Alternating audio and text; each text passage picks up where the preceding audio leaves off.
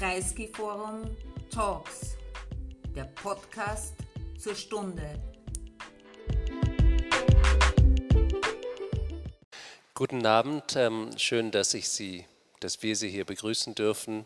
Mein Name ist Philipp Blom und ich freue mich besonders, heute Abend Lena Schilling hier zu begrüßen.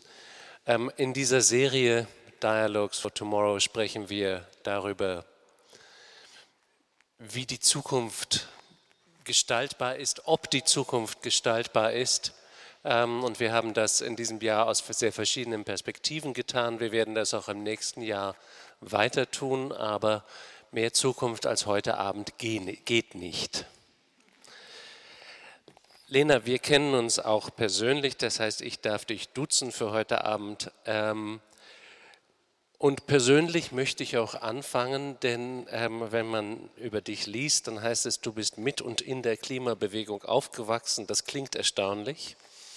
Aber du bist noch sehr jung und bist schon Galionsfigur dieser Bewegung, zumindest in Österreich geworden. Nicht zumindest, aber in Österreich. Ähm, kannst du uns diesen Werdegang ganz kurz skizzieren, was das für dich bedeutet hat in deinem Leben und wie du, das, wie du dazu gekommen bist, dich dafür so zu engagieren? Vielen Dank für die Einladung und ich freue mich sehr, den Abend mit Ihnen und mit dir zu verbringen. Wenn mich Leute so ankündigen, dann muss ich immer schmunzeln, weil so viele Menschen hinter dieser Bewegung stehen, so viele Gesichter, so viele Individuen, die alle Unglaubliches geleistet haben in den letzten Jahren. Und so wie die meisten bin ich ähm, nicht Klimaaktivistin geworden, weil ich das im Kindergarten als Berufswunsch hatte, sondern weil ich für mich an irgendeinem Punkt beschlossen habe, okay, es ist Zeit zu handeln. Und das hat begonnen in ganz anderen Bereichen. Meine Mama ist Sozialarbeiterin und ich komme eigentlich aus einer sehr sozial bewegten Familie, aus einer feministischen Familie. Und bin dann an irgendeinem Tag in einem Setting gesessen und plötzlich war ich Sprecherin von Fridays for Future. Ähm, ich glaube, es war Woche drei von den Streiks 2018 noch. Und so hat es begonnen und ich bin da reingestolpert. Und ich muss sagen, Tag für Tag habe ich mehr verstanden, was die Klimakrise eigentlich heißt. So eine große Krise wirkt oft wahnsinnig ungreifbar. Man fühlt sich so oft ohnmächtig, man hat das Gefühl, was bedeutet das eigentlich? Was tut das mit uns? Und ich bin da so Stück für Stück reingewachsen und mittlerweile gibt es wenig, das mich mehr bewegt. Und von Fridays for Future ähm, habe ich dann eine Organisation gegründet, weil ich mir gedacht habe, es braucht einen Ort, wo junge Menschen an der Schule selber aktiv werden können und nicht nur freitags streiken gehen. Und dann hat vielleicht eines der größten Abenteuer meines Lebens begonnen. Ich war mal wieder besonders goschert und habe ähm, verkündet, wir werden die Lobau besetzen, ohne einen Plan, wie wir das tatsächlich tun sollten. Und äh, dann stand das in den Zeitungen und da mussten wir es auch machen. Und damit ähm, sind wir in eine einjährige Besetzung gestolpert. Und ja, das würde ich wahrscheinlich als größten Meilenstein in dieser sehr kurzen Geschichte festmachen. Das war auch ein Turbokurs in Politik, in diesem Fall in Regionalpolitik. Du hast einiges über Wien und seine Stadtregierung gelernt. Das stimmt definitiv. Ähm, begonnen hat die eigentlich ganz gute Erfahrung ist, ähm, mit der Stadt Wien in verschiedenen Klimakontexten zuvor. Und dann haben wir eben angekündigt, die Lobau zu besetzen und damit auch die Stadtstraße zu verhindern. Und das ist dann ganz absurd. Es wird einem sehr lange auf die Schulter geklopft und die Menschen sagen einem, die jungen Menschen sollen sich engagieren und für die richtige Sache kämpfen und das wäre doch so wichtig. Und in dem Moment, wo man beginnt, die Regeln aber nur ein kleines bisschen anzustupsen, in dem Moment merkt man, dass Protest, der Szene hat, auch ähm, anders behandelt wird. Und der ähm, Höchsteskalationspunkt war wahrscheinlich, dass die Stadt Wien uns für diese Besetzung an 50 Personen Klagsandrohungen in Millionenhöhe verschickt hat. Nicht nur an Menschen, die vor Ort waren und an Sprecherinnen, sondern an Minderjährige, an Wissenschaftlerinnen, an Leute, die getwittert haben dazu, weil sich der Anwalt offensichtlich davor nicht überlegt hat, wem man solche Klagsandrohungen schickt.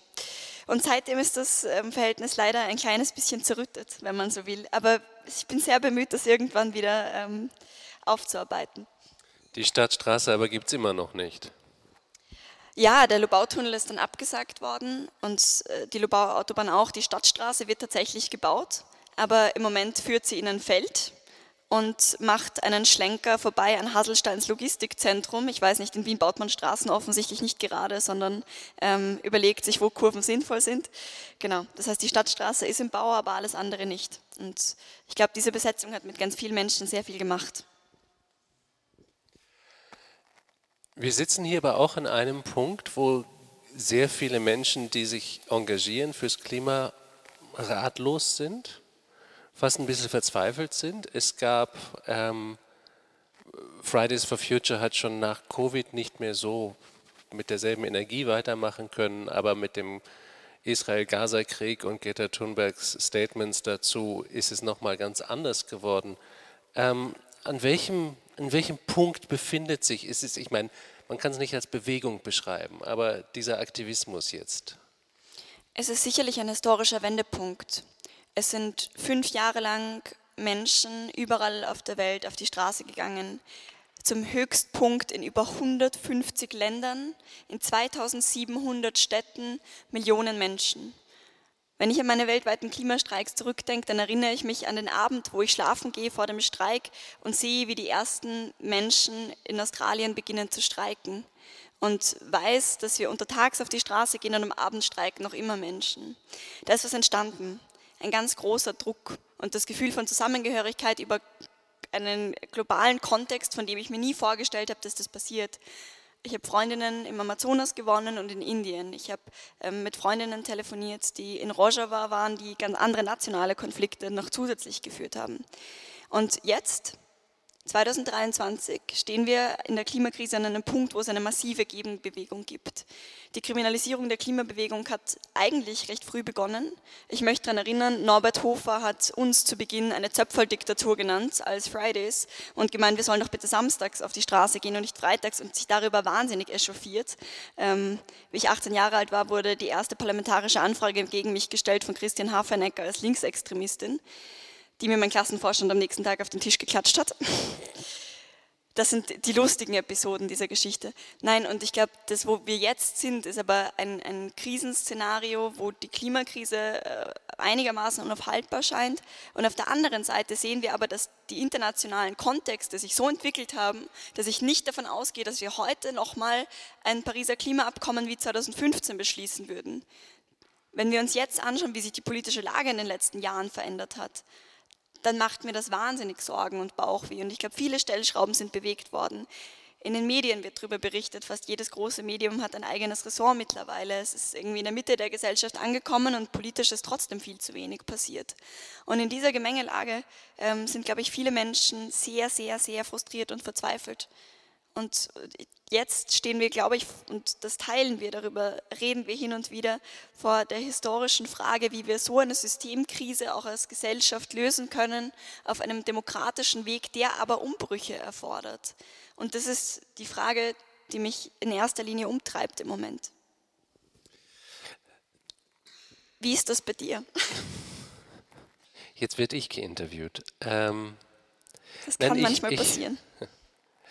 Ich, denke nur, ich dachte nur gerade daran, dass ähm, es wird dann sehr oft in, damit argumentiert, dass das nicht mehrheitsfähig ist, demokratisch, diese Klima, ähm, die Klimaagenda. Ich habe vor kurzem das zweifelhafte Glück gehabt, an einer Fernsehdebatte teilzunehmen mit Frau Sachslehner und die sagte, das Klima dieser Klimaaktivismus sei eine persönliche Meinung und sei demokratisch überhaupt nicht mehrheitsfähig. Und wie würden diese Menschen dazu kommen, der Mehrheit ihre Meinung aufzuoktroyieren? Worauf ich ihn sie dann fragte, die Sklaverei so vor 500 Jahren oder die Abschaffung der Sklaverei sei vor 150 Jahren auch nicht demokratisch mehrheitsfähig gewesen, ob es denn okay gewesen sei, mit der Sklaverei weiterzumachen. Ähm, aber mit solchen Argumenten muss man sich auseinandersetzen und man muss irgendwie sich rechtfertigen als Aktivistin oder Aktivist, dass man tatsächlich Dinge tut, zu denen die Gesellschaft echt nicht bereit ist. Das geht schön, wenn es noch dekorativ ist, wenn es noch nett ist, aber wenn es dann, dann härter wird, dann kommt man auch auf ganz andere Widerstände. Wie, wie gehen diese, geht diese Generation, die jetzt auch aktiviert worden sind, dynamisiert worden sind, die was tun wollen, wie sind da die Gespräche? Auf der einen Seite, und das ist recht schön, es gibt wahnsinnig viel Solidarität. Also oft tatsächlich vom Lehrkörper. Die Teachers for Future sind eine tatsächlich starke Institution geworden, die ich auch als was sehr Wertschätzendes empfunden habe.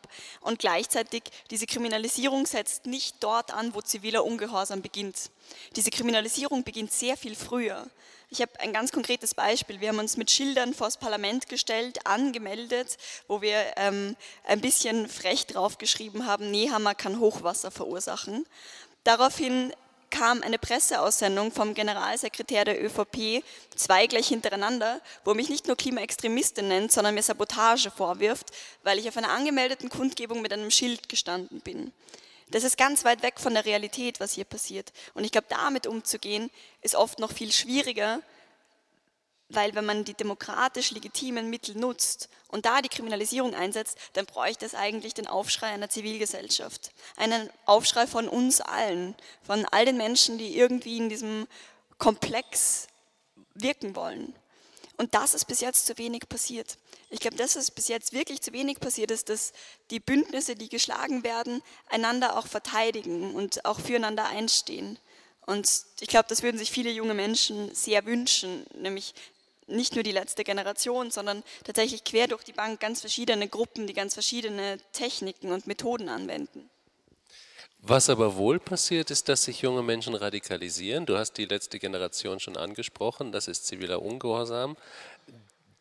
Die werden dann mit ganz anderen Paragraphen verfolgt. Da geht es dann um Gründung einer kriminellen Vereinigung und da werden Mafia-Paragraphen bemüht, um denen beizukommen. Macht dir diese Radikalisierung Sorgen? Ja und nein. Ich glaube, was mir Sorgen macht, dass junge Menschen so bereit sind, so viel zu opfern und ihr eigenes Leben so bedingungslos. Also wenn jemand sagt, dann sitze ich halt im Gefängnis, dann kann man das sagen und gleichzeitig habe ich das Gefühl, eine Verantwortung gegenüber den jungen Menschen zu haben, die das auch tun, weil wir solidarisch miteinander sind im Sinne, auch wenn man die Aktionen finden kann, wie man sie finden kann. Aber in Wahrheit sind das in erster Linie junge Frauen, die wahnsinnig Angst vor der Zukunft haben und das ist einfach extrem legitim. Und ich glaube, deswegen äh, gibt es dieser Radikalisierungsfaktor Sorgen und gleichzeitig wird immer groß über diesen Terror geredet und was hier alles hätte passieren können. De facto ist nichts passiert. Also ich glaube, das, was ich an dieser, auch, auch an dieser Form so schwierig finde, ist, dass Menschen für, ich habe es mir durchgerechnet, machen wir es einfach.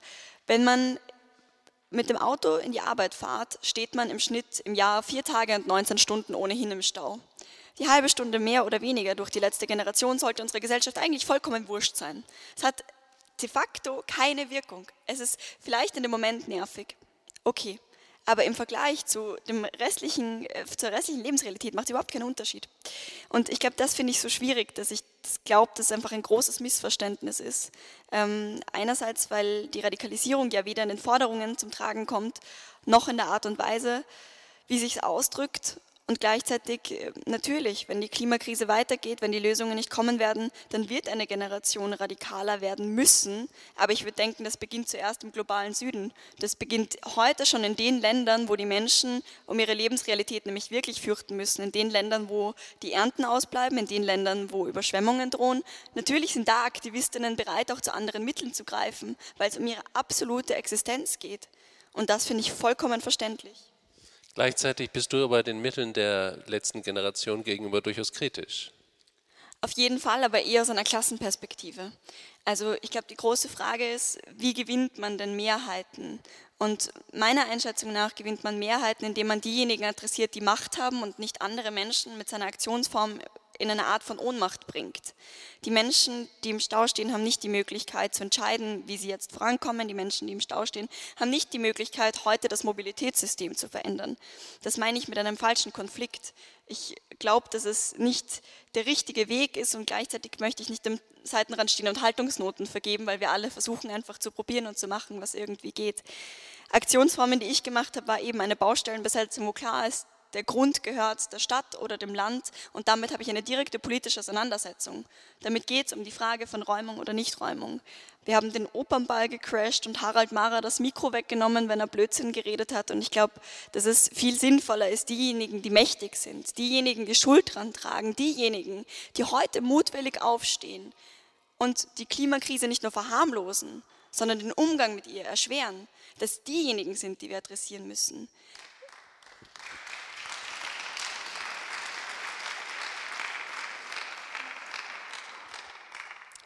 Das heißt, jetzt müssen wir uns ein bisschen vorarbeiten.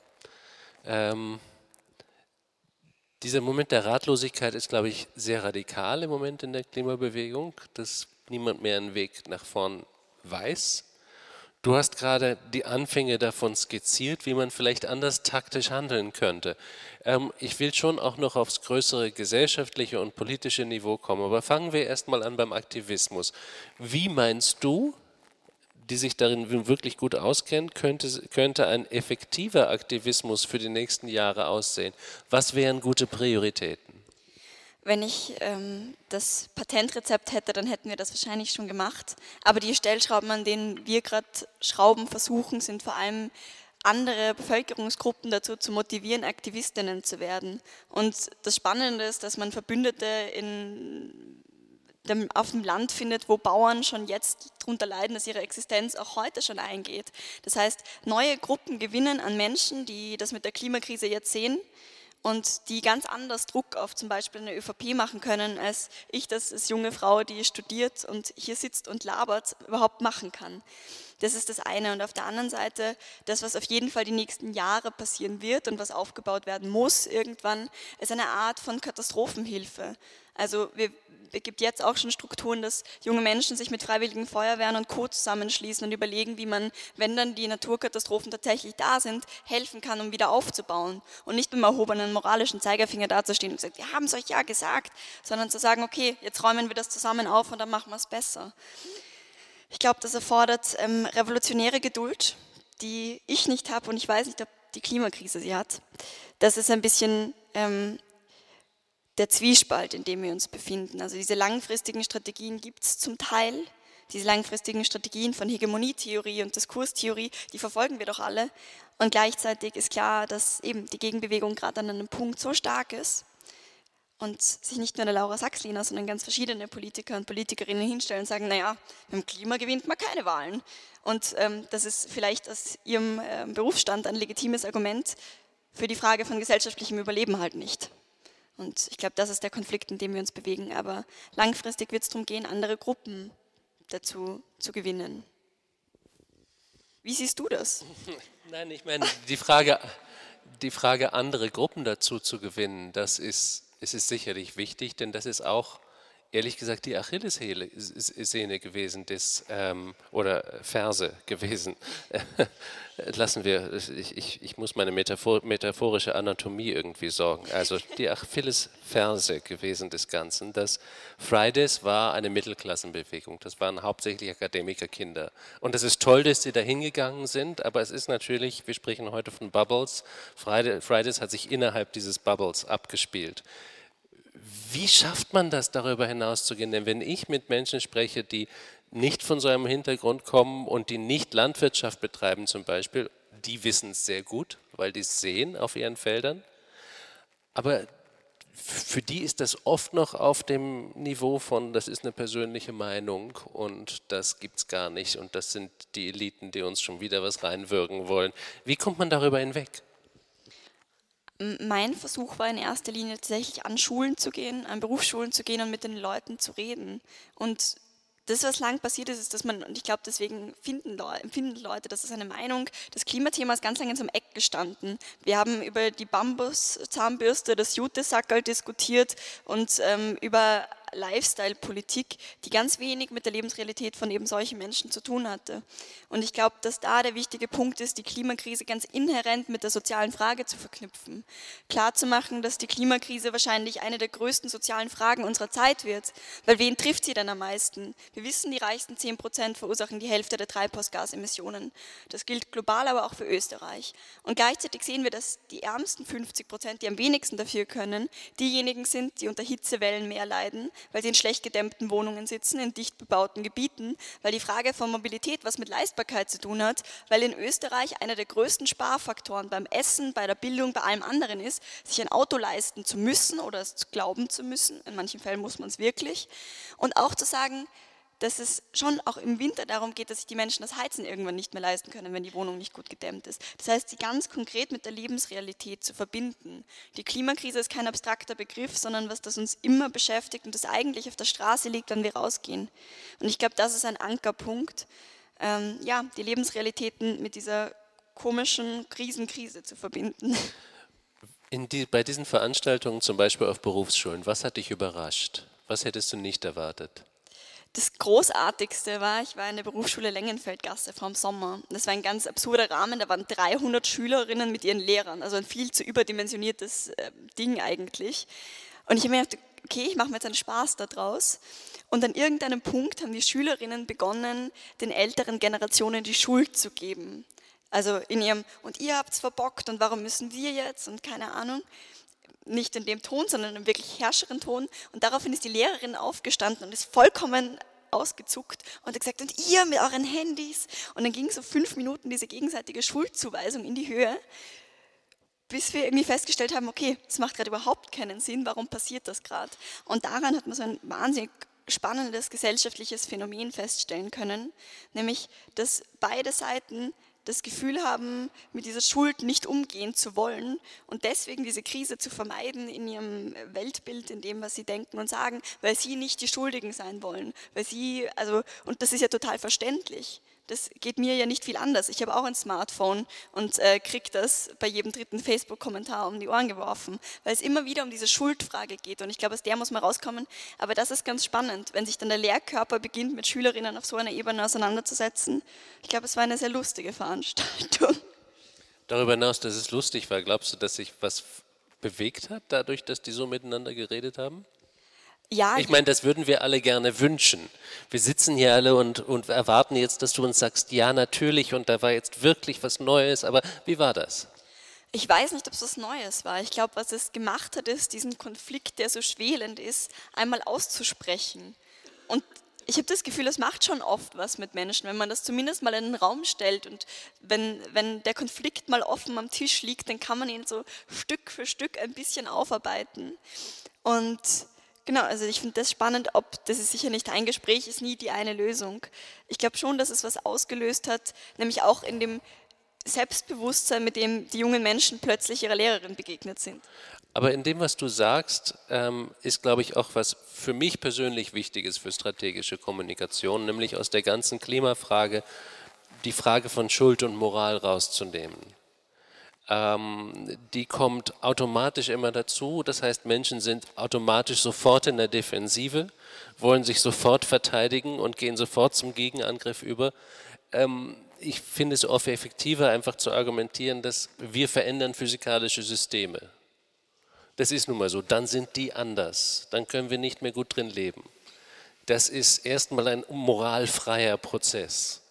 Meinst du, dass man so vielleicht, ähm, indem man anders argumentiert, auch mehr Leute erreichen können oder wird das einfach an Mangel an Interesse scheitern? Ich glaube schon, dass es was ist, das extrem hochkocht. Also diese Frage Autofahrer gegen AktivistInnen in ihrer Zuspitzung diskutieren wir jetzt seit einem Jahr. Und das endet in Gewalt, das endet in Ausbrüchen, das endet in medialen Top-Clippings, wie mir von der letzten Generation immer erklärt wird. Und ich, also natürlich bewegt das die Menschen und natürlich ist diese Frage von Moral und Schuld auch was, das hoch, hochkochen kann. Ja, ich glaube auch, es ist sinnvoll, dieses Element zum großen Teil rauszunehmen. Die Frage ist, mit was ersetzt man es? Und dafür, glaube ich, braucht es drei Sachen. Das erste ist Verständnis für andere Lebenssituationen und auch ein anderes Weltbild. Wir sind alle anders aufgewachsen, anders sozialisiert worden und haben auch andere Hintergründe. Und das mal als Grundprinzip zu begreifen. Als zweites festzustellen, dass Veränderung sowieso passieren wird. Und wenn wir das mit der Klimakrise nicht gewuppt kriegen, dann werden die Veränderungen sehr viel größer, sehr viel fundamentaler und auch sehr viel brutaler werden. Und drittens festzustellen, dass wir diesen gesellschaftlichen Wandel innerhalb von demokratischen Systemen nur gemeinsam hinkriegen werden. Dass wir einen generationenübergreifenden Schulterschluss brauchen, einen Begriff davon, wie die Dinge anders sein sollen. Und vielleicht auch die Vergangenheitsbewältigung manchmal liegen lassen. Also ich hole das auch manchmal hervor gegenüber ähm, Parteien, aber nie gegen Einzelpersonen. Ich glaube, diese Frage von, was hat uns bis jetzt hierher getrieben, kann man sich stellen, um Dinge anders zu machen, aber nicht mehr um Menschen zu verurteilen. Und ich glaube, ohne, ohne das Verurteilen, mit mehr Verständnis, kann stückchenweise mehr weitergehen, aber wir stehen immer unter Generalverdacht. Also ich glaube, ich stehe immer unter Generalverdacht, alle Menschen und alle Autofahrer zu hassen. Ähm, zumindest ist das die Unterstellung, die da immer daherkommt. Und ich glaube, da muss man einfach extrem gegenwirken und sagen, nein, also es ist mir in erster Linie mal völlig egal. Die gesellschaftliche Gleichgültigkeit ist die erste große Hürde. Denn wenn du sagst, das muss innerhalb von demokratischen Prozessen passieren, und darüber können wir uns, glaube ich, alle einig sein, dass eine Klimadiktatur nicht die ideale Antwort darauf ist. Ähm, aber was macht man in Demokrat einem demokratischen System? Ich komme wieder zurück dazu, wenn es nicht genug Menschen umtreibt. Wie, wie schafft man es da, die Demokratie zu nutzen. Demokratie, ich habe mal einen Vortrag von Herwig Münkler gehört und der sagte, Demokratie ist erfunden worden, um Entscheidungen zu verlangsamen. Und das fand ich eigentlich eine interessante Perspektive, dass ein, ein, ein junger Herzog, der gestern beim Poker verloren hat, nicht heute Morgen ergrimmt an einen kleinen Krieg anfängt, sondern dass man das erstmal durch Komitees bringt und durch Abstimmungen bringt. Und dann kommen wahrscheinlich bessere Entscheidungen raus. Es dauert nur alles länger und es endet alles in Kompromissen. Das ist der Klimaagenda eigentlich genau entgegengesetzt. Kann man diesen Zirkel sinnvoll durchbrechen? Auch dafür wird es viele Dinge brauchen. Das erste ist es, als gemeinsames Interesse zu verstehen. Und daran scheitern wir, weil es halt wahnsinnig große Interessenskonflikte gibt. Ich glaube, das ist, das ist das Kernelement. Die Klimafrage ist ja per se ein Politikum, das mal unbesetzt ist. Es ist eine naturwissenschaftliche Tatsache, mit der wir uns jetzt einfach auseinandersetzen müssen. Ganz nüchtern. Und gleichzeitig ist aber äh, stets dieser Wandel und die Transformation, die ansteht, nicht nur für Veränderung, sondern vielleicht auch in vielen Teilen tatsächlich gegenüber fossilen Interessen in einem Widerspruch. Und diese Widersprüche, also da geht es vielleicht in erster Linie noch nicht um Gleichgültigkeit, sondern um ganz konkrete Interessenskonflikte, die wir wunderbar sehen können, wo die Wirtschaftskammer und die IV immer wieder versucht, auch dagegen zu intervenieren. Wir kennen die Paper, die geleakt werden. Wir kennen ja die Leute und die Institutionen, die dazu führen, und dazu beitragen, dass das verlangsamt wird. Ich glaube, das ist das eine, dass es diesen konkreten Interessenskonflikt einfach gibt. Und auf der anderen Seite diese Gleichgültigkeit, das ist was, das macht mir total Bauchweh, weil irgendwann wird es den Menschen nicht mehr gleichgültig sein und dann ist es zu spät. Und das ist, glaube ich, das, die größte Herausforderung an dieser Krise. Aber Moment mal langsam. Das ist, das ist eine Rhetorik, bei der wir, glaube ich, vorsichtig sein müssen. Zu spät für was? Zu spät, um äh, die meisten Kipppunkte zu verhindern. Also ich glaube, das stimmt. Das muss man kontextualisieren. Zu spät dafür, die Kipppunkte, die bis 2030 einsetzen werden, noch zu verhindern. Und ich, ich wehre mich nur immer ein bisschen ja. dagegen, dass man so apokalyptisch argumentiert und sagt, wenn wir das jetzt nicht tun, dann ist es zu spät. Ich meine, das Leben ist an sich tragisch und endet meist tödlich und die, unsere Zukunft wird dann eine schwierige werden. Ähm, aber das heißt nicht, dass es zu spät ist. Genau, ich glaube in dem Kontext, das ist ein Diskurs, in dem man dann irgendwie immer tief drin ist, ist eben zu spät, um Kipppunkte zu verhindern, die irreversible Kettenreaktionen auslösen, über die wir dann keine Macht mehr haben. Dieses zu spät ist bis zu einem gewissen Grad, sich in die Ohnmacht zu begeben, dem ein Stück weit zu folgen. Das heißt nicht, dass wir in einer Krise nicht mehr handlungsfähig sind. Auch da ist wichtig, dass wir die humanitären Dinge tun, dass wir die Dinge tun, die das Allerschlimmste verhindern.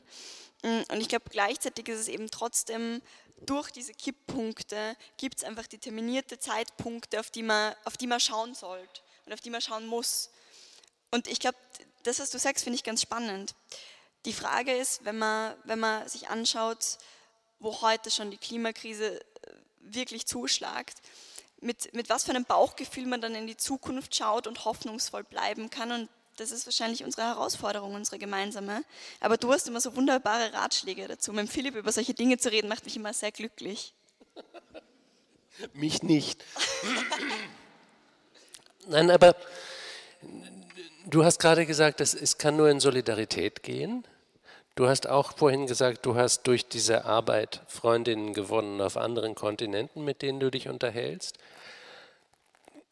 aus dem reichen Westen oder dem globalen Norden oder wie man es auch immer nennen will, heraus scheint eigentlich immer, dass wir die Handelnden sind und sein müssen. Ähm, dass wir den meisten Dreck verursachen, dass wir ihn auch wieder auf. Ähm, das heißt aber, der Rest der Welt ist sozusagen passives Opfer des Ganzen. Das sind die Menschen, deren Land verschwindet unter steigenden Meeresspiegeln. Das sind die Menschen, die nichts mehr können. Wie viel Agency haben die tatsächlich? Wie viel können sie tatsächlich tun? Was ist dein Eindruck, wenn du mit diesen, äh, mit diesen anderen jungen Frauen sprichst? Die haben oft viel konkretere andere Kämpfe die immer in diesem Klimakontext stattfinden. Aber eben in Südamerika, eine gute Freundin von mir ist ähm, der erste weibliche Häuptling in einem Stamm im Amazonas, mit der ich immer wieder Veranstaltungen gemacht habe, die auch mal in Europa war tatsächlich. Und ihr Stamm ist verfolgt worden von einem Konzern. Und sie hat zwei kleine Kinder und das war tragisch. Aber genau diese Geschichten sind es dann. Das sind die Geschichten, wo ähm, indigene Stämme gegen Konzerne kämpfen oder in Indien, wo es eine wahnsinnig starke Frauenbewegung gab, die gegen Coca-Cola gekämpft hat, gegen die Umwelt- und Naturverschmutzung vor Ort. Und während wir diejenigen sind, die quasi eben im globalen Norden in dieser Hochburg sitzen, wo wir die Verschmutzung nicht mehr sehen, weil wir sie externalisiert haben, haben wir einfach andere Konflikte. Wir reden darüber als ein abstraktes Modell und das Konkreteste, das dann passiert, ist eine Baustellenbesetzung, wo man die Straße sieht.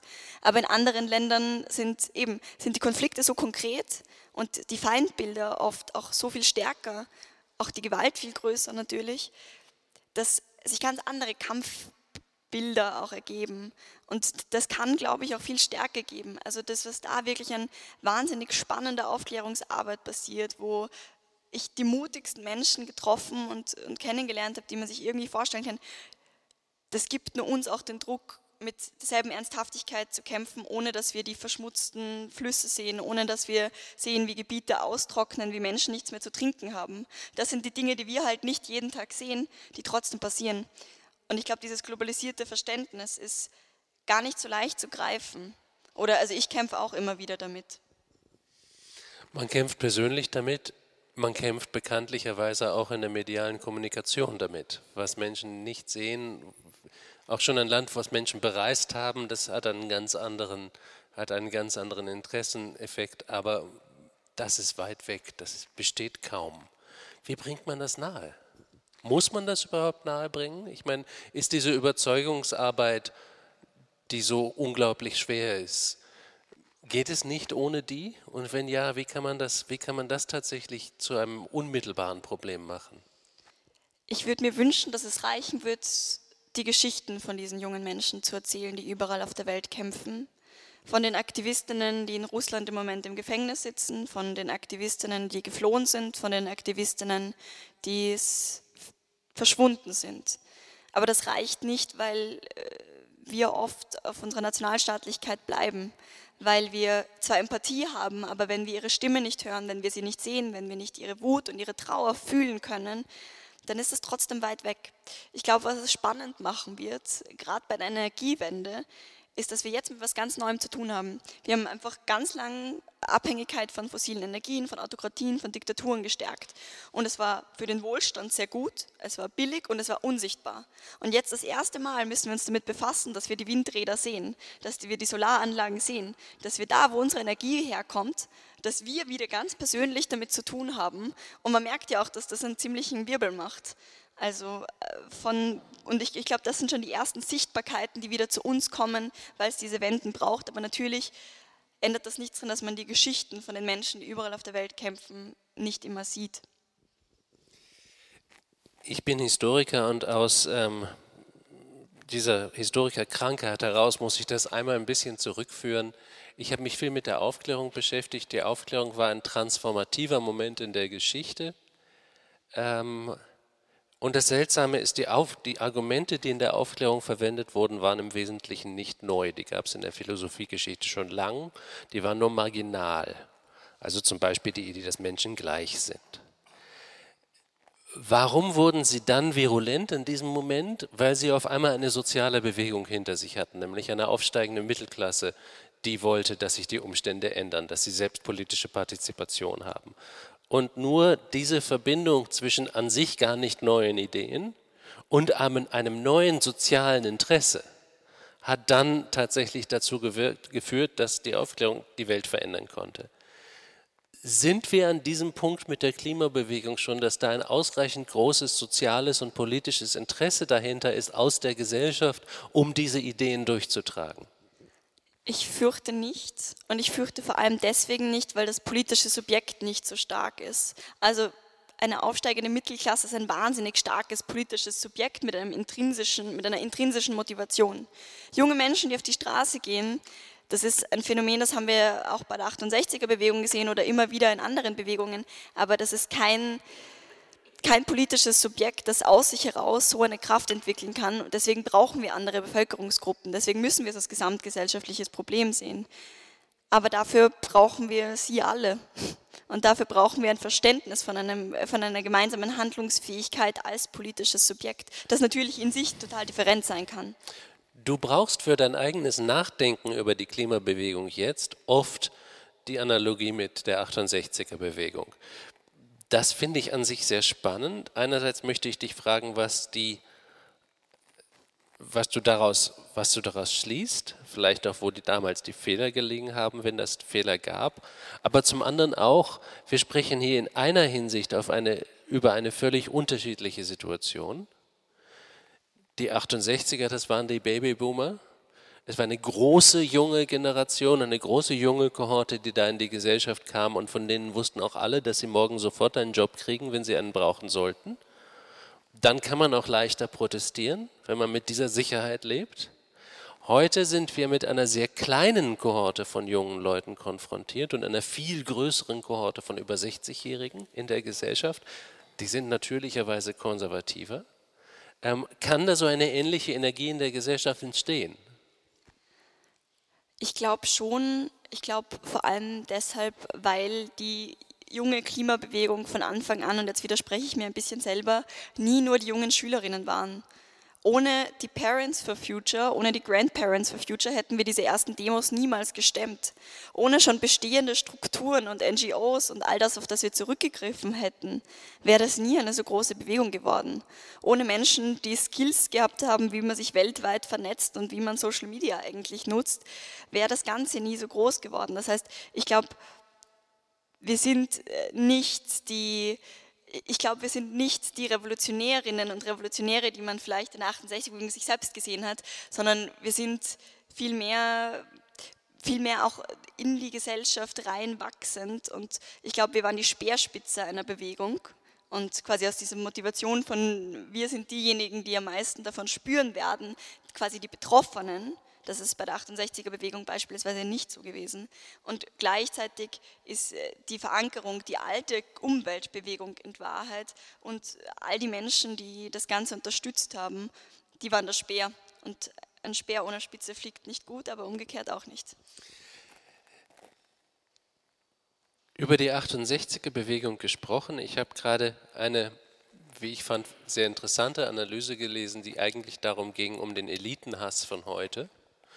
Und diese Analyse von Pippa Norris, die ähm, argumentiert sehr generationell und sie spricht genau über diese 68er-Bewegung, die Werte ändert, die neue soziale Realitäten schafft.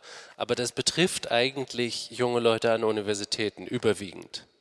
Aber natürlich sind gerade diese jungen Leute an Universitäten die späteren Chefredakteure und Professorinnen und ähm, höheren Beamten, die dann die Realität mitformen und sie in neue Formen gießen und sie in Gesetze gießen und sie zu akzeptierten Meinungen machen, auf Theaterbühnen bringen etc. Das, so sagt Pippa Norris, hat viele Menschen zurückgelassen in der Gesellschaft, die diese Revolution im Prinzip nicht mitgemacht haben, nicht in ihren Köpfen und die dann von einer sozialen Schicht, die die professionelle soziale Schicht ist, mit einer anderen, mit einem anderen Wertekanon konfrontiert wurde. Ich fand das einen interessanten, ähm, einen interessanten Mechanismus, der, glaube ich, ziemlich weit geht zu erklären, warum Menschen sich oft so marginalisiert fühlen, diesen Hass auf die Eliten haben. Aber hast du die Sorge, dass es mit der Klimabewegung ein bisschen genauso geht, dass da eine dass unter einer Gruppe ausgehandelt wird, ohne wirklich tief genug in die Gesellschaft reingreifen zu können? Ich glaube, was man auf jeden Fall feststellen kann, ist diese Art von Institutionalisierung der Menschen, die klimabewegt sind, die hat ja schon begonnen. Also die Sprecherinnen, die jetzt bei großen Medien sitzen, haha, äh, ich schreibe für die Krone hin und wieder, ähm, die Menschen, die Thinktanks gründen und bei NGOs beginnen zu arbeiten, die Menschen, die in die Politik gehen, das ist in den letzten Jahren schon passiert. Es ist kein Geheimnis, dass du, und darüber ist viel geschrieben worden, dass du dir auch überlegst, wie das ist, ob du in der Politik effektiver sein könntest. Du musst darauf jetzt keine Antwort geben. Ähm, das wirst du auch mediengeübt, wie du bist, wie man in vielen Interviews siehst, sicherlich nicht tun. Aber nimm uns ein bisschen mit in diesen Denkprozess von jemandem, der als Aktivistin findet, ich habe eigentlich, ich, ich sehe hier nicht, wie der Weg weitergeht. Wo kann ich mich weiter engagieren, um effektiv zu sein? Ich glaube, das ist eine der größten Fragen, die wir uns gerade stellen. Wir haben jetzt in fünf Jahren jedes demokratische Mittel, das wir hatten, genutzt. Wir hatten hunderte Petitionen, wir hatten ein großes Volksbegehren, wir hatten jeden Freitag Streiks, ich habe weit über 100 Demonstrationen angemeldet, wir haben Unis besetzt und wir haben Baustellen blockiert, Leute haben sich auf die Straßen geklebt und Bilder beschüttet. Es fällt schwer, sich zu überlegen, wo die Wirkmächtigkeit jetzt ganz aktuell größer werden kann, weil wir einfach wirklich viel versucht haben. Und dann festzustellen vor so einem Superwahljahr und vor einer gesamten internationalen Lage, die nicht ganz einfach ist, dass wir sehr weit weg sind von den Klimazielen und dass sehr viele Parteien sehr wenig Interesse daran haben, dann stellt man sich natürlich die Frage, okay, es geht doch in Wahrheit irgendwann auch um eine Frage von Macht, eigentlich um gesellschaftlicher Macht und wie man Dinge umsetzen kann. Und Natürlich stellt sich da die Frage, ob man in die Politik geht und ob man an den großen Hebeln was bewegen kann. Und gleichzeitig bin ich zwiegespalten, weil viele gute Menschen in die Politik gegangen sind mit denselben Ideen, aber die Systeme nicht so fundamental verändern haben können. Und das mache ich Ihnen nicht zum Vorwurf. Aber die Frage, die ich mir stelle, ist, wie funktioniert demokratische Veränderung und auch Parteipolitik in Anbetracht von großen Transformationen? Was braucht es dafür? Und die Antwort habe ich einfach nicht. Ich glaube, die Frage, die wir uns gerade alle stellen, ist, wo können wir am mächtigsten sein?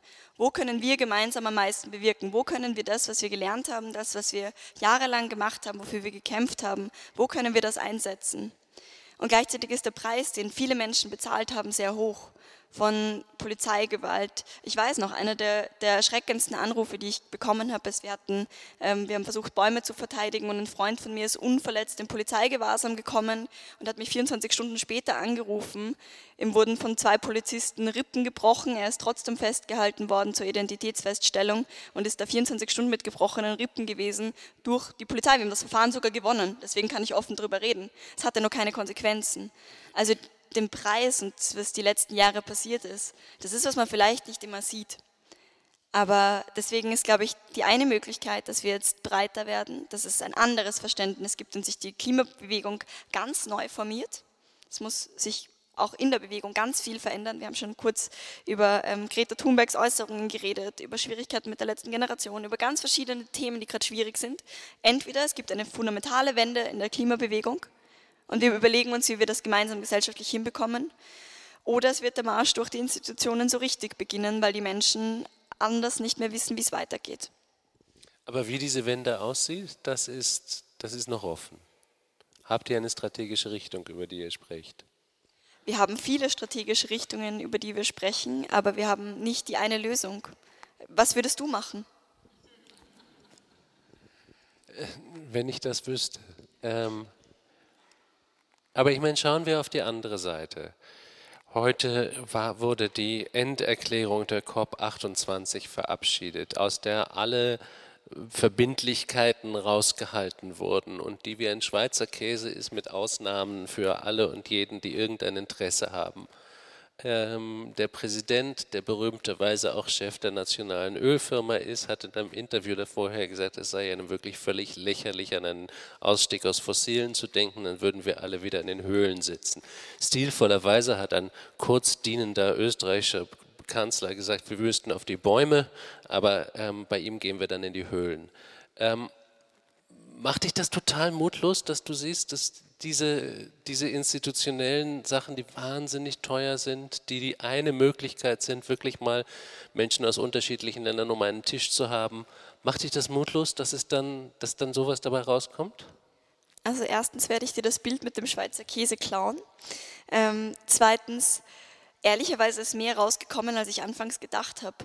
Also das Ganze war ja aufgezogen, diese ganze Klimakonferenz, die Vereinigten Arabischen Emirate ist das Land mit dem zweitgrößten CO2-Ausstoß pro Kopf. Wir haben schon gehört, der Mensch, der das veranstaltet, hat sehr viel Interesse daran, ähm, fossile Interessen zu verteidigen und sagt öffentlich, dass mit der Wissenschaft und dem Ausstieg aus den Fossilen, das wäre ein Märchen. Also ich glaube, wir haben alle mit gar nichts gerechnet. Und vielleicht ist das jetzt eine komische Perspektive, aber ich fand, wie ich mir diese Papiere gestern mitten in der Nacht durchgelesen habe, hatte ich das Gefühl, okay, es gibt zumindest eine Art von mündlichem Commitment. Wird uns das weiterbringen? Wahrscheinlich nicht. Oder nur ein kleines Stück. Und gleichzeitig ist trotzdem mehr rausgekommen, als ich gedacht habe. Und ich glaube, da beginnt es aber schon bei der Grundeinstellung. Eine der Klimakonferenzen, die mich sicher am meisten bewegt hat, war die COP in Glasgow. Der damalige Vorsitzende Alok Sharma hat sie beendet mit Tränen in den Augen und sich bei den nächsten Generationen entschuldigt für das Versagen der Staatengemeinschaft. Und mit diesem Blick sind wir irgendwie in die nächsten gefahren. Die letzte Klimakonferenz in Ägypten stattgefunden und Coca-Cola hat das Ganze gesponsert. Seit diesem Zeitpunkt ist das in vielen Dingen an Absurdität nicht zu überbieten gewesen. Ich meine, auch in Dubai. Ich war nicht dort, weil Human Watch davor gewarnt hat, dass viele junge Menschen, die aktivistisch sind, im Gefängnis sitzen. Und solche Veranstaltungen in Autokratien und Diktaturen zu machen, wo Menschen wie ich normalerweise im Gefängnis sitzen würden, halte ich für schwer fragwürdig. Und gleichzeitig ist das, was rausgekommen ist, zumindest ein ganz, ganz, ganz, ganz, ganz kleiner Schritt. Und man kann zumindest für sich ein Stück weit, ich glaube nicht die Hoffnung wahren, aber die Hoffnung gewinnen, dass auch wenn es ganz, ganz furchtbar ausschaut, so die ganz kleinen Schritte gehen dann trotzdem. Jetzt hast du dieses Wort zum dritten Mal verwendet, deswegen ähm, du, du, bringst mich sozusagen magisch dazu hin. Wo kommt Hoffnung her für dich in dieser Arbeit? Du kennst die wissenschaftlich, das wissenschaftliche Bild. Du kennst die Gegenspieler gegen diese Agenda und die sind sehr, sehr mächtig. Ähm, wie, wie geht das unter diesen Umständen zu hoffen und weiterzumachen? Ich glaube einmal in dem Bewusstsein, dass wir müssen, wenn nicht Menschen gegen die Klimakrise aufstehen und das Interesse vertreten, das keine eigenständige Vertretung hat, dann wird einfach nichts passieren. Das ist, was wir die letzten 30 Jahre gesehen haben. Und da gab es immer wieder eben Interessensvertretungen, die leider nicht sehr mächtig sind. Und äh, deswegen, wenn wir es nicht machen, dann wird das einfach passieren. Das heißt, aufgeben tut man einen Brief, hat meine Mama immer gesagt. Und das im zweifachen Sinn. Und auch in diesem Sinn von, wenn wir das mit der Klimakrise aufgeben, haben wir schon verloren, weil niemand anderer für dieses Interesse einstehen wird. Das ist schon einfach unsere Herausforderung. Und auf der anderen Seite sicherlich in Menschen, die mit mir kämpfen. Die Hoffnung gewinnt man in den Mitstreiterinnen und Mitstreitern, die überall auf der Welt in, ganz vielen kleinen lokalen Kämpfen manchmal gewinnen. Die manchmal ihre Wälder verteidigen können und manchmal Straßenprojekte verhindern können, die manchmal Konzerne zumindest ein kleines Stück in die Knie zwingen können. Und all das sind Lichtblicke. Die Menschen, die sich nicht kleinkriegen lassen, egal wie schwer die Situation wird. Und es ist nicht nur wahnsinnig inspirierend, sondern es ist vor allem was, das Wurzeln geschlagen hat. Ich glaube, ich könnte einfach nicht mehr anders. Ja. Du überlegst dir, dich in der Politik zu engagieren und wenn man sich dieses Bild von österreichischer Demokratie ansieht, das leider absolut typisch ist für europäische Demokratie in dem Moment, dann sieht man, eine politische Mitte, die zerbröselt, die gehijackt wird von zweifelhaften Figuren, die auch mit den traditionellen Werten dieser Mitte, gerade bei den konservativen Parteien, nichts zu tun haben. Äh, sozialistische, sozialdemokratische Parteien, die schwer angeschlagen sind und erschütternd ideenlos sind. Ähm, man hat das Gefühl, kaum Parteien wollen wirklich etwas. Die einzigen, die wirklich etwas wollen und auch wirklich eine Vision von Zukunft anbieten, sind die Rechtspopulisten. Ähm, das sind die dynamischen Parteien, die wirklich was, was verändern wollen, die Systemveränderung suchen. Hast du das Gefühl, dass in diesem System dass, dass, dass da genug Veränderungspotenzial noch drin ist? Was braucht es, um das zu dynamisieren und wieder in eine andere Richtung zu bringen? Kann man das von innerhalb des Systems ändern? Ist das die Frage einer neuen Partei? Ähm, oder ist das eine Frage, dass dieses System sich irgendwie überlebt hat und wir eine andere Art von Demokratie brauchen? Das ist eine sehr große, schwierige Frage. Ich glaube, in erster Linie braucht es progressive Kräfte überall. Also wir bräuchten in ähm, sozialdemokratischen Parteien überall auf der Welt nochmal stärkere Figuren, wir bräuchten ähm, gestärkte, auch gestärkte Proteste in ganz verschiedenen Bereichen. Also ganz ehrlich, wenn wir uns das letzte Jahr anschauen, ähm, von Pflegekräften zu Sozial, Sozialarbeiterinnen, ähm, zu Elementarpädagogik, wo auch immer, da sind ganz viele Gruppen, die eine starke Vertretung bräuchten, die starke Stimmen bräuchten, wo es viele starke Stimmen gibt, die viel zu wenig gehört werden. Das heißt, ich glaube, was es braucht, ist eine, eine Vision davon, wie was ausschauen kann, das demokratischer funktioniert. Das, was mir manchmal Sorgen macht, ist, dass unsere Demokratie doch einigermaßen ausgehöhlt ist. Dass wir über viele Prozesse gar nicht Bescheid wissen, dass viel unter ähm, Ausschluss der Öffentlichkeit stattfindet und äh, dass Politik zu einem Projekt geworden ist, mit dem sich gar nicht viele Menschen ernsthaft beschäftigen, weil es wahnsinnig mühsam ist und weil eben wahnsinnig intransparent. Und ich glaube, das bräuchte es. Den Drang zur Transparenz, den junge Demokraten und Demokratinnen ausüben. Und gleichzeitig glaube ich schon auch, dass es gerade jetzt, wir wissen, USA wird gewählt, EU wird gewählt, Österreich wird Nationalrat gewählt, aber auch in Bundesländern wird gewählt. Es wird die starken Menschen brauchen, die auch in die Parteien gehen, die auch einem Rechtsruck vielleicht ein Stück entgegenstehen können. Das wird es auf jeden Fall brauchen. Ich glaube, die Frage ist, wer diese Rolle ausfüllt und wer bereit ist, das zu tun. Ich glaube, Politik ist ein wahnsinnig mühsames Geschäft, ehrlich gesagt, und ziemlich undankbar. Zum Abschluss, bevor ich Sie einlade, noch einige Fragen zu stellen. Ähm, möchte ich eigentlich noch jenseits der Katastrophen, von denen wir wissen, dass sie anstehen und dass sie schlimmer werden, wenn wir nicht Übermenschliches tun, um sie zu verhindern, dich fragen, meinst du, dass es auch wünschenswerte Szenarien gibt. Wie könnte eine gute Zukunft aussehen? Eine realistische gute Zukunft. Was wäre eine Zukunft, für die es sich lohnt zu kämpfen? Ich glaube, die gibt es. Es ist eine sozial gerechtere Zukunft, eine, in der wir das Vermögen, das da ist, besser verteilen, eine, in der wir dafür sorgen, dass sowohl die Reproduktionsarbeit anders verteilt wird, dass Frauen unabhängiger werden, dass wir dafür einstehen, dass das mit den gleichen Rechten auch wirklich funktioniert. Eine, in der wir wissen, dass unsere Lebensgrundlage gesichert ist, weil wir das ganz oben auf die Agenten geschrieben haben und geschafft haben, viel damit zu verbinden, wo das Wirtschaftssystem vielleicht auch mal ein bisschen anders anders funktioniert. Und das heißt noch nicht den großen Umbruch, sondern vielleicht reicht es festzustellen, dass äh, unendliches Wachstum und planetare Grenzen sich so mittelmäßig gut ausgehen. Vielleicht wird es äh, sich darum lohnen zu kämpfen, dass wir, und dann machen wir es doch einfach. Ich habe das jetzt oft gehabt, ich habe einen kleinen Halbbruder. Und ich habe dem früher oft Kinderbücher vorgelesen, so Bauernhofbücher. Und die vermitteln uns Werte. Wir sollen aufeinander achten. Wir sollen gut zur Natur sein, wir sollen unsere Ressourcen schützen, wir sollen miteinander teilen, wir sollen solidarisch sein. All die Dinge, die wir unseren Kindern jeden Tag erzählen, weil wir wollen, dass sie gute Menschen werden, dass sie aufrecht gehen können. Dann werden sie größer und Tag für Tag und Schritt für Schritt müssen wir ihnen erklären, so ganz ist das leider nicht so. Es war gelogen. Es gibt andere Dinge, die wichtiger sind. Wir sind gar nicht so solidarisch miteinander, wir teilen nicht miteinander und das mit der Natur, das ist ein Interessenskonflikt mit der Wirtschaft oder so ähnlich. Und das ist eine Vision, für die wir kämpfen.